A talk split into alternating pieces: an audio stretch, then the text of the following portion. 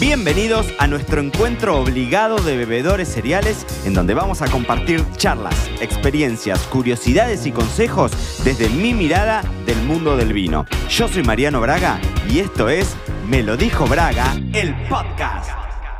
Un asado espectacular. Había mollejas, vino blanco, refrescadito, carnes, postres súper dulces.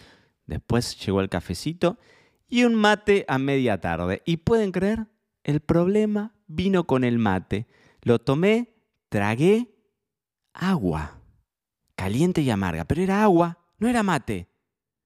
A las dos horas se me apagó por completo el sabor. El gusto lo sentía, es decir, identificaba dulce, amargo, pero los aromas de boca desaparecieron.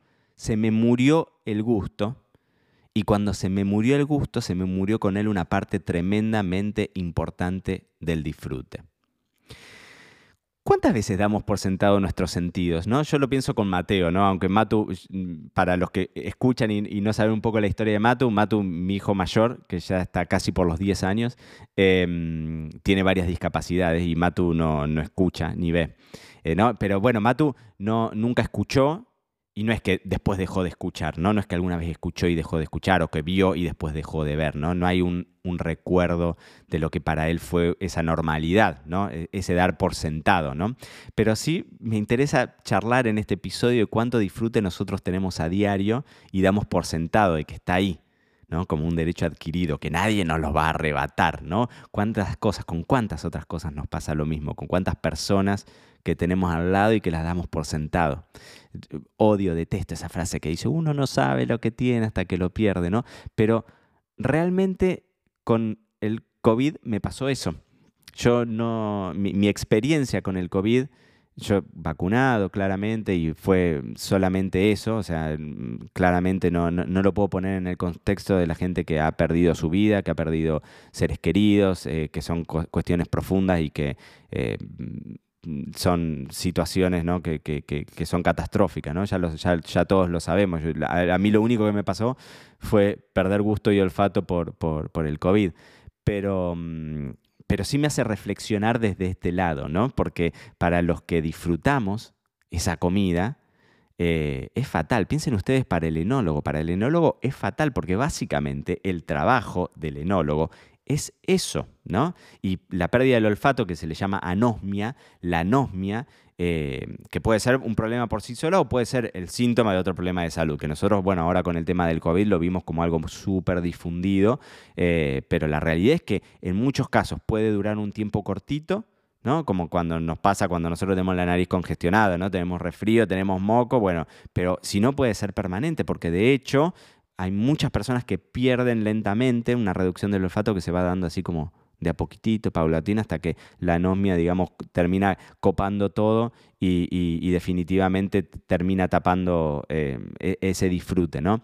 Hay una empresa francesa que se llama Criotera que está probando con crioterapia. ¿no? Lo estuve investigando un poco para contárselos eh, acá en el podcast porque realmente no estaba, no estaba al tanto de, de, qué se trataba, pero es increíble cuando uno lo ve. O sea, te meten casi desnudo en una cámara a 300 grados bajo cero. O sea, 300 grados bajo cero durante dos o tres minutos. Yo sinceramente no sé cómo será el riesgo de hipotermia. Yo que soy un, eh, un buzo profesional desde los ocho años, no sé realmente cómo será el, el, riesgo de hipotermia que tenés porque son pocos minutos, dos o tres minutos, pero en una cámara desnudo a 300 grados bajo cero. ¿no?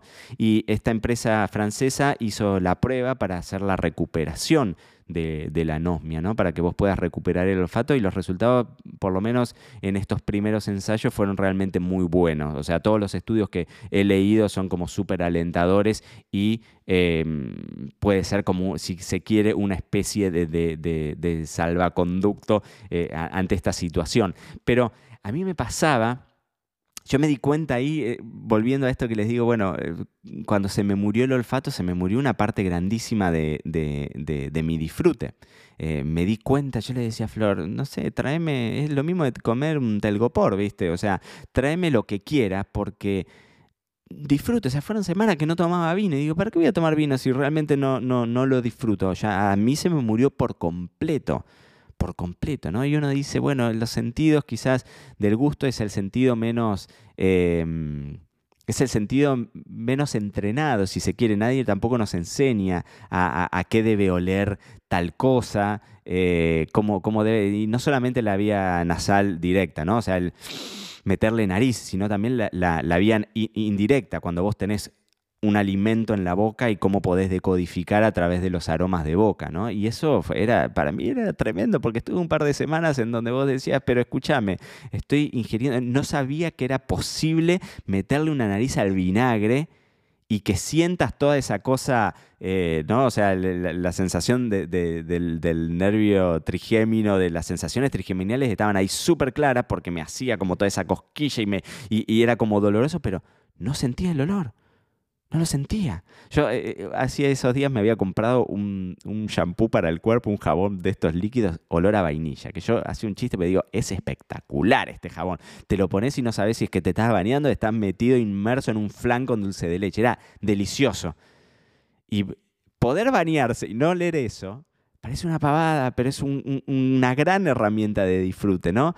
Eh, de hecho, al día de hoy todavía no lo recuperé al 100%, ¿no? Estoy lejos de eso, de, o sea, obviamente estoy re lejos de meterle nariz al vinagre y no saber qué era, pero definitivamente no volví al origen. Por ejemplo, a mi suegra, Ali, le tardó tres meses en volver. Y hay casos en donde realmente la recuperación se da mucho, mucho más lenta. Dicen que un buen ejercicio es obligarte a oler. Metele nariz, aunque no huelas nada, metele nariz dos, tres veces por día a cosas que sean realmente muy muy olorosas y reeduquemos de alguna forma ese, olfato. Pero el episodio de hoy no deja mucha, mucha reflexión, más que esto que les decía al principio y que sí me gustaría cerrar con esto. Pensemos, ¿con cuántas cosas nos pasa lo mismo? ¿Cuántas cosas damos por sentado? ¿Cuántas cosas eh, creemos que están ahí, ¿no? Ese derecho adquirido que es mío, nadie me lo va a robar. ¿Y con cuántas personas también nos pasa lo mismo? ¿No?